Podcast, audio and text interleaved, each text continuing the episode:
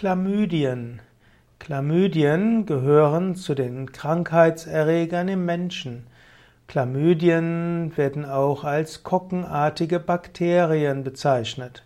Es gab eine Zeit, da hat man die Chlamydien zu den großen Viren gezählt, aber sie werden heute eher als Bakterien bezeichnet. Chlamydieninfektionen gehören zu den Geschlechtskrankheiten. Es gibt aber auch Chlamydien, die die Gewebe der Atemwege befallen.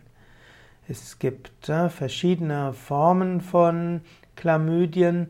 Es gibt auch äh, Lungenentzündung, die auch durch die Chlamydien entstehen können.